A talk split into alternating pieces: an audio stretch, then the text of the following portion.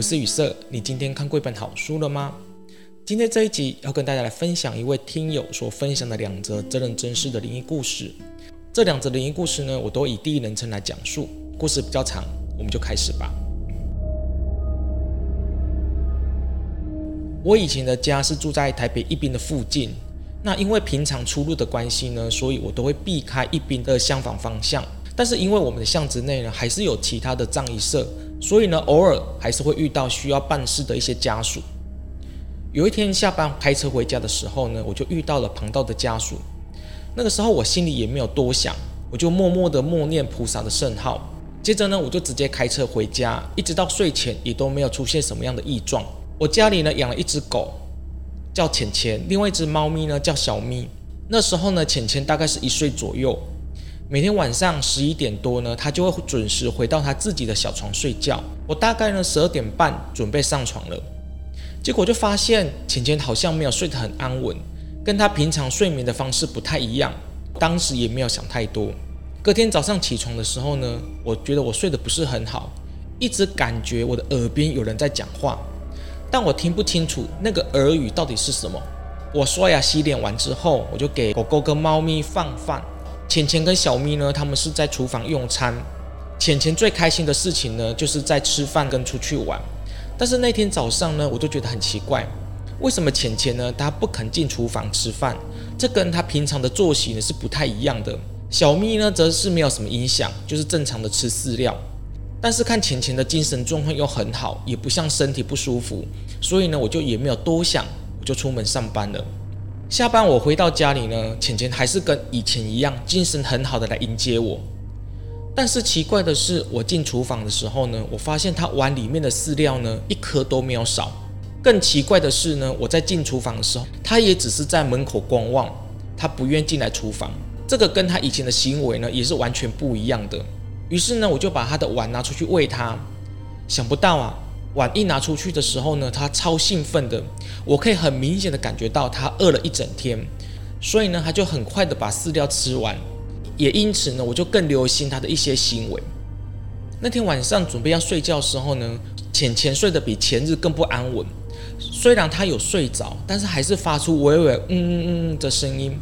而我那天晚上呢，还是睡得很不好。我还是有听到我耳边有人在跟我讲话。隔天早上呢，浅浅还是不愿意进到厨房呢吃他的饲料，而是呢选择在餐厅里面。由于这种情况呢真的很不寻常，下午呢我就打电话给专门处理这类似事情的长辈，他教我呢可以先用鼠尾草，下班的时候呢把门跟窗都关紧，然后呢从大门开始，每个区域呢烧七片的鼠尾草。一个区域烧完之后呢，再换到下一个区域。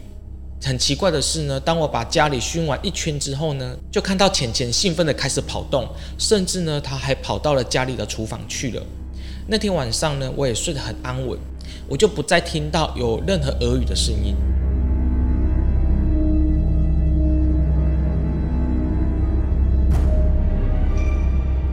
这个故事呢，还是跟我家的浅浅有关系。我自从有了母娘的信仰之后呢，很多的事情都不太会挂碍，但是呢，我还是尊重民俗乐这个集体意识的传统。我不确定是不是因为我自修时候呢没有把结界设好，或者是呢那天晚上呢我没有把晒好的衣服收进来。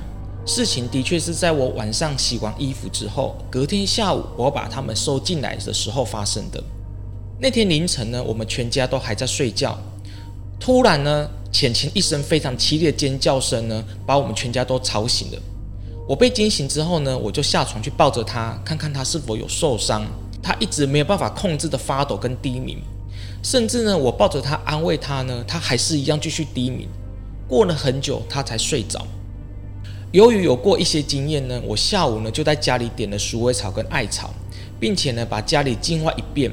浅浅呢，除了黎明的那个时候的尖叫声之外呢，他睡醒之后，他的活动力跟吃饭就很正常了。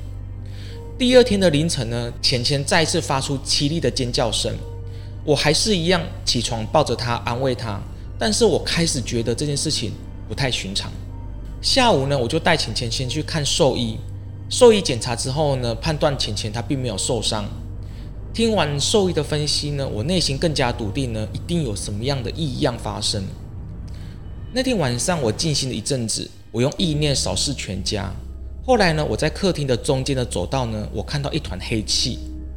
我用意念呢跟他沟通，我跟他说呢，你有什么事情吗？我感受到呢，他用简短的方式回答我两个字：食物。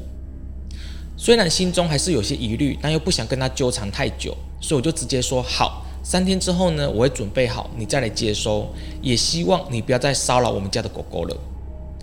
隔天呢，我再一次打电话给我那位擅长处理这类似事情的长辈，跟他说我发生的事情，并且询问他要准备哪些东西。他听完之后呢，教我要买哪些的食物，以及祭拜要注意的事项。其中有一点呢，就是要我跟他说清楚的，就是说仅此这一次，没有下一次了。从我开始跟他沟通之后呢，全家就睡得很好了。直到约定的那个清晨，好像呢在告诫我不要忘记跟他的约定。一样的时间，在黎明的时候呢，浅浅又发出了尖叫声，把我惊醒了。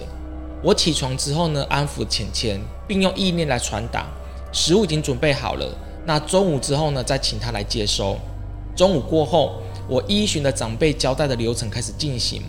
一切平安圆满的完成了之后呢，我们全家就可以安心的睡觉。我以前觉得呢，虽然我会灵动，但是我身边呢很厉害的人呢很多，更多是我觉得自己不够用功，定课都做不好。我只是把自己定义成只比麻瓜再高一点点的灵修人。去年呢，我有机会上另外一个排卡课的复训，在那个课程当中呢，我觉得我的学长姐呢都有一些特殊的能力。在课程休息的时候呢，我不经意聊到了前两段的故事，并且说呢，我自己只是一个麻瓜。结果呢，我就被大家嘲笑了。他们问我哪来的自信，觉得自己是个麻瓜。我说因为我看不到啊。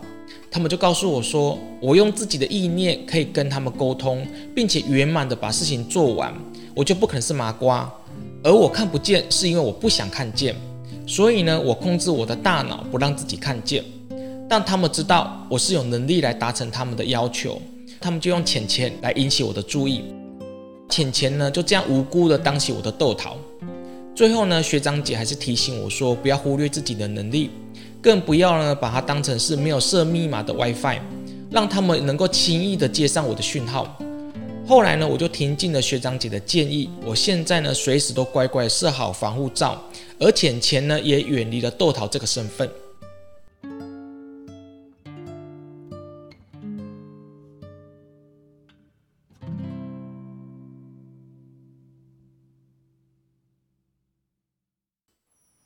大慈大悲观世音菩萨，又称为观自在菩萨，以深邃的智慧和无限的慈悲奉献于众生之中，以自在的智慧超越尘世，解脱烦恼。观世音菩萨更是灵山派五母之一。林媛媛在十月二十九号礼拜天，以灵山派的方式举办观音菩萨的出家日。